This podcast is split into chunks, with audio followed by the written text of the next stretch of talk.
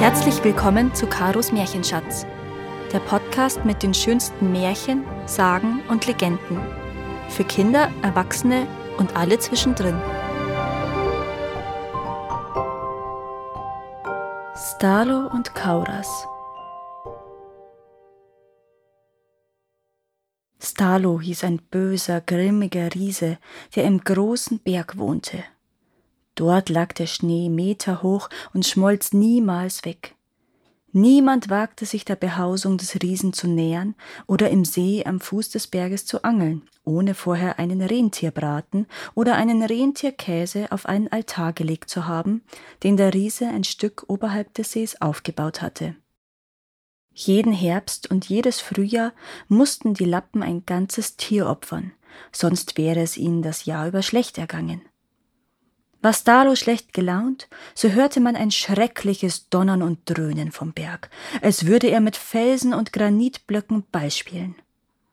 Dann flüchteten alle aus der Gegend, da man wusste, dass der Riese in dieser Laune danach trachtete, Menschen zu töten und zu verspeisen.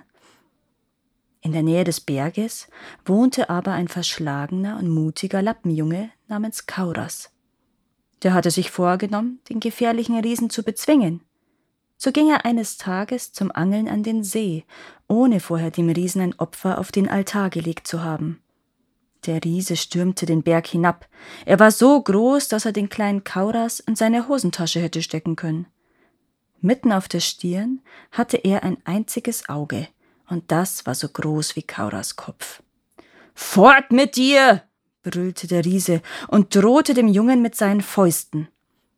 Aber Kauras blieb ruhig sitzen und lächelte nur über den zornigen Riesen. Nicht aufregen, Väterchen. Ich werd gehen, wenn ich so viel geangelt hab, dass es sich lohnt, den Fang heimzutragen. Verschwinde augenblicklich, oder ich erschlage dich! tobte der Riese. Kauras brach in schallendes Gelächter aus. Väterchen will mich töten. Es ist nicht zu glauben, rief der Junge zurück und lachte noch lauter. Stalo hielt verdutzt inne und fragte, ob Kauros vielleicht mit ihm ringen wolle. Oh nein, ich will dich nicht zerquetschen, aber wir können unsere Kräfte auf andere Weise messen. Damit war Stalo einverstanden und forderte Kauras auf, einen Vorschlag zu machen. Lass uns sehen, wer von uns seinen Kopf am tiefsten in die Fichtenstämme hineinstoßen kann, erwiderte der Junge. Ausgezeichnet, antwortete Stalo, sprang los und stieß seinen Kopf so hart gegen den nächsten Baum, dass es unten Zapfen regnete. Aber ein Loch entstand nicht in der Fichte. Bist du so schwach, Väterchen, dass du nicht einmal die Rinde vom Baum abschürfen kannst? Noch einmal! brüllte der Riese und stieß wieder gegen die Fichte. Diesmal schüttelte es sie wie in einem Orkan. Mehr als ein Stück Rinde hatte der Riese aber auch diesmal nicht abgeschürft. Dann fiel er mit einer blutenden Wunde ohnmächtig zu Boden. Unterdessen beeilte sich Kauras, die Rinde von einem anderen Baum zu lösen. Dann schnitzte er ein Loch in den Stamm, das so groß war, dass er bequem seinen Kopf hineinstecken konnte, deckte das Loch zu und ging zurück zu Stalo. Der erwachte endlich, verspürte aber keine Lust mehr, das Löcherstoßen noch einmal auszuprobieren. Du bist mir ein armseliger Gegner, sagte der Junge. So muss man es anstellen. Er ging zu dem Baum, den er ausgehöhlt hatte, und stieß seinen Kopf bis über die Ohren ins Loch hinein. Als Dalo das sah, fürchtete er sich und wollte in seine Höhle zurückkehren. Nein, nein, Väterchen, sagte Kauras. Jetzt wollen wir über den Preis sprechen. Du hast verloren, also musst du bezahlen. Nun gut. Du darfst hier angeln, ohne zu opfern, antwortete Stalo. Das ist zu wenig, damit bin ich nicht zufrieden. Du musst all die Rentiere und den Rentierkäse bezahlen, die du den Lappen während der Herbst- und Frühlingswanderung abgenommen hast. Die habe ich schon längst aufgegessen. Dann musst du auch dafür bezahlen. Aber ich habe kein Geld bei mir. Dann gehe ich mit dir in deine Höhle. Was sagst du?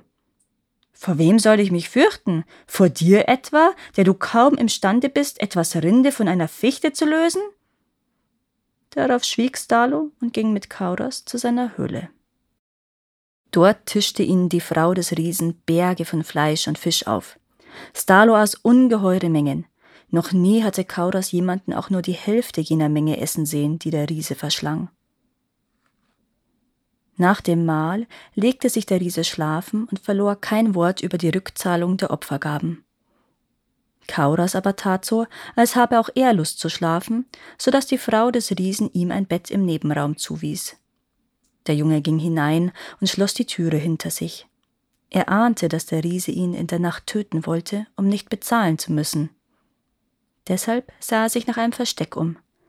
Er nahm einen Birkenstamm, legte ihn in sein Bett und breitete die Decke darüber. Er selbst schlief unter dem Bett auf dem Boden. Um Mitternacht trat der Riese mit einer Axt ins Zimmer, schlich sich ans Bett, schlug kräftig zu und traf den Birkenstamm. Natürlich glaubte er, den Jungen erschlagen zu haben. Am Morgen stand Kauros auf und ging auf Stalo zu, der aus dem Staunen nicht herauskam. Wie hast du geschlafen? fragte der Riese. Ach, recht gut, erwiderte der Junge. Aber ich glaube, du hast Flöhe in deinem Bett. Heute Nacht hat mich etwas gebissen. Stalo blickte vielsagend zu seiner Frau hinüber und schüttelte dann einen großen Sack voller Silbergeld vor Kauras aus. Du kannst mir den Sack gern zum See hinuntertragen. Ich bin auch gar nicht richtig wach, sagte Kauras. Dann musst du den Altar abreißen und die Lappen angeln lassen, ohne von ihnen Opfer zu verlangen. Wenn du nicht damit einverstanden bist, dann komme ich zurück, und dann kannst du dich auf was gefasst machen. Stalo wagte es nicht, irgendetwas einzuwenden, weil er Kauras für so ungeheuer stark hielt. Er versprach, den großen Berg zu verlassen und niemals mehr zurückzukommen. Der Riese hielt Wort. Nie wieder hat ihn jemand im großen Berg gesehen oder gehört. Kauras aber wurde ein reicher und mächtiger Mann und wegen seiner Verschlagenheit im Kampf mit Stalo in ganz Lappland berühmt. Danke, dass ihr auch dieses Mal zugehört habt. Es würde mir sehr helfen, wenn ihr diesen Podcast abonniert und wenn er euch gefällt, mit euren Freunden und eurer Familie teilt. Habt ihr Vorschläge oder Wünsche für weitere Geschichten? Dann schreibt mir. Meine Kontaktdaten findet ihr in den Show Notes. Bis zum nächsten Mal.